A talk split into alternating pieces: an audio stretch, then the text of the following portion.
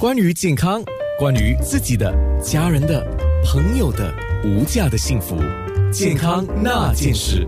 这个时候，我们的面部直播已经上了九六三好 FM，九六三好 FM 的 A N N A 已经看到何佩缇中医师啊。那在面部上看的朋友，赶紧留言啊，跟医师打个招呼，因为他第一次跟我做节目，而且我说服他一定要做面部直播啊，因为我希望让更多人了解到，今天我们要谈两个主要的问题，一个是高低血压，一个是。高血脂，在空中的前半段，我们先提高低血压；后半段我们就会提高血脂。而说到高低血压，我估计了，高血压问题的人多，低血压的不是没有，相对少。那你们可不可以留言，WhatsApp 给我，或者是留言区让我知道，有谁是低血压？你们面对什么问题？高血压的朋友多少年了？是怎么样的一个情况？因为我们讲高血压有一种。其实大多数是后天的，等一下我问一下医师哈。那比较少是先天性的，因为我一些朋友是先天性的啊，就年纪轻轻哦，就发现了有这个高血压的问题。先介绍一下何佩缇中医师。那我们今天说到高血压跟低血压嘛，那我们发现到，如果说我们去做一个检测哈，就我先问一下哈，要知道自己高血压低血压比较准的是用那个仪器来检测，对不对？这个是比较准的，是吗，医师？是的，是的。呀，那所以如果说我们大概这样讲，人体的正常血压值啊，有高压跟低压。一般我们讲的高压大概一百二，呃，低压八十八十，都是 mmHg。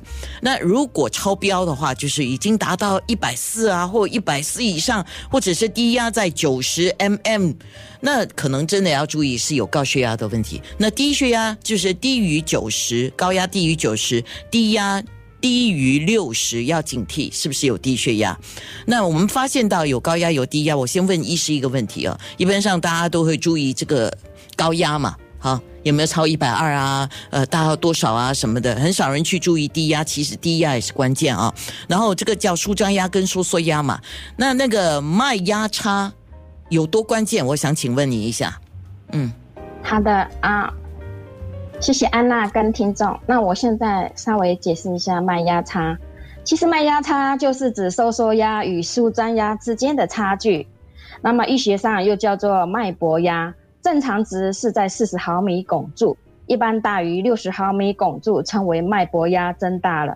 如果是小于二十毫毫米汞柱，就是脉压减小了。脉压差过大，我们一般可以见到老年人高血压。这意味着大动脉血管有硬化了，需要保持规律服用降血压的药物来控制血压了。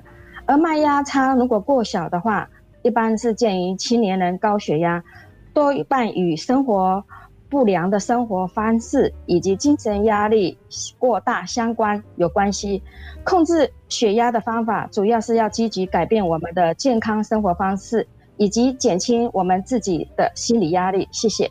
哦，所以像我们刚才讲的，正常的血压值是高压一百二哈，低压八十嘛，他们之间是相差了四十嘛，对吗？所以如果说是超过四十的话，就过大了，对吗？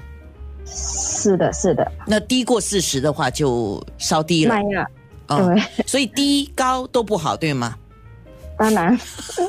你知道意思？我最近呢，常说的四个字，你知道吗？我常说四个字，哎呦。真的不行，要过年了，我们不可以讲。今天是腊月的第一天了，就是人生好难啊！